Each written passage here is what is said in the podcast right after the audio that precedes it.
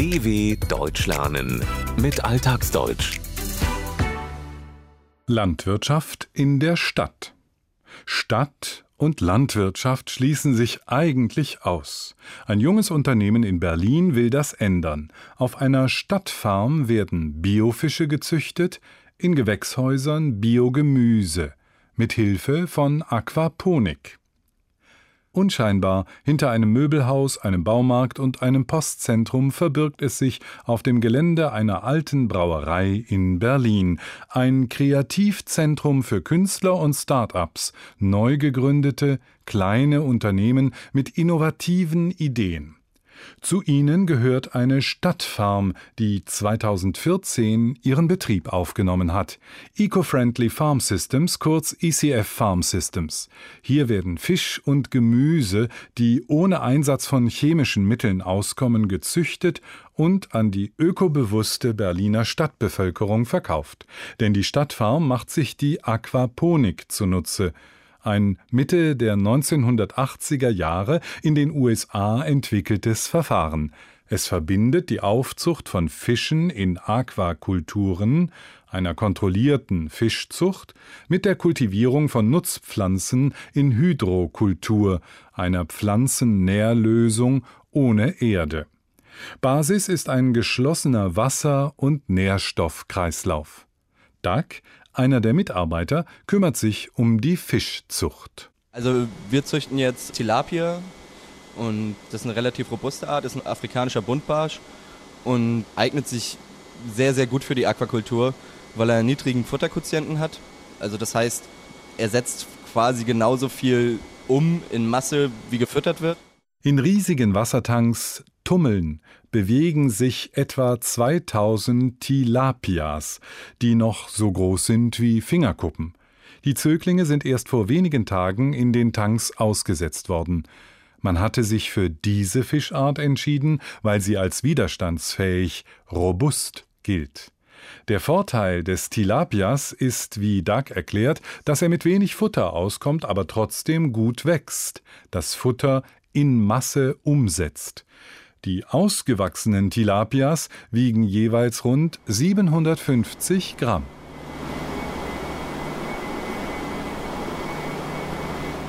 Der ohrenbetäubende Lärm der Lüftung und Pumpen macht den Fischen erstaunlicherweise nichts aus.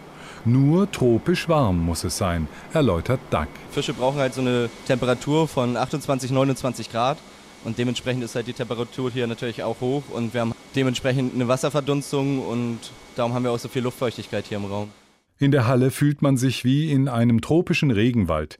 Die Luftfeuchtigkeit ist sehr hoch, weil das Wasser verdampft, verdunstet. Sieben Kubikmeter frisches Wasser benötigen die Fische täglich. Es fließt durch mehrere Rohre an der Decke. Das Wasser kommt aus Zisternen nebenan, Behältern mit gefiltertem Regenwasser. Hinter den Fischtanks ist das Herzstück der Stadtfarm, ein Bioreaktor. Der verarbeitet die Ausscheidungen der Fische zu Dünger und macht so die gemeinsame Fisch- und Gemüsezucht möglich. Im angrenzenden großen Glashaus ranken sich reihenweise die ersten Pflanzen an Schnüren in die Höhe. Um sie kümmert sich Robert. Wir haben hier Gurken, Tomaten, Paprika und Auberginen und äh, die wachsen in Rinnen.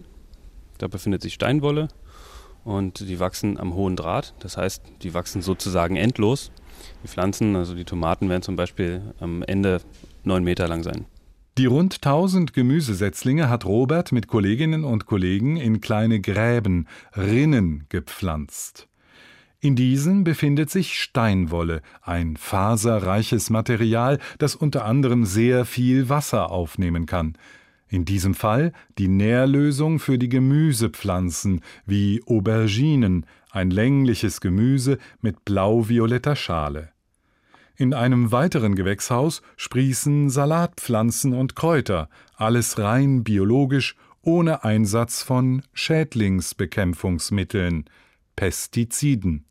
Stattdessen setzen Robert und seine Kolleginnen und Kollegen auf etwas anderes. Wir machen Nützlingseinsatz, das heißt eben die Gegenspieler der schädlichen Insekten, zum Beispiel Schlupfwespen oder Florfliegenlarven, Raubmilben oder Marienkäferlarven.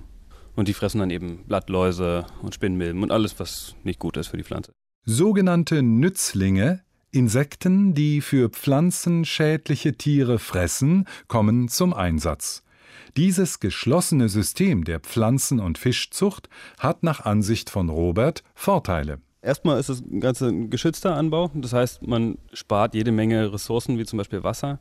Also im Gegensatz zum normalen Feldanbau sparen wir 90 Prozent Wasser. Durch die Fische sparen wir Dünger und haben halt, wie gesagt, erwartungsgemäß relativ hohen Ertrag gegenüber Freilandanbau. Weitere Vorteile sind, dass die Transportwege kurz sind und die sonst notwendige Kühlung der Lebensmittel wegfällt.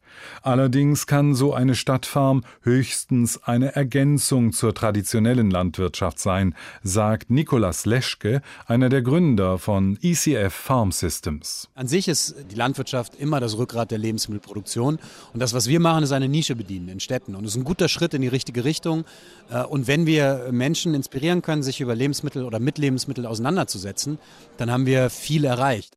Im Vergleich zu Agrarkonzernen kann ECF Farm Systems nur eine Nische bedienen, ein Angebot für eine nur geringe Anzahl von Kundinnen und Kunden bereithalten. So können lediglich ein paar hundert Biogemüsekisten monatlich und insgesamt rund 40.000 Tilapia jährlich ausgeliefert werden.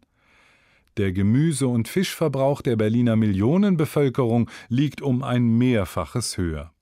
Etwas mehr als eine Million Euro hat die Stadtfarm gekostet. Der erst einmal hohe Preis für einen überschaubaren Ertrag sollte jedoch nach Ansicht von Christian Echternacht, dem Mitgründer des Start-ups, nicht abschrecken, denn die Vorteile würden überwiegen. Die Produktionskosten sind niedriger, weil man mit dem gleichen Personal quasi größere Flächen bewirtschaften kann, weil auch die Baukosten niedriger sind. Je größer man wird, desto günstiger wird es pro Quadratmeter so eine Farm zu bauen. Oder die Computersysteme, die das Ganze steuern, die können auch 10 Hektar steuern, die können aber auch 1000 Hektar steuern.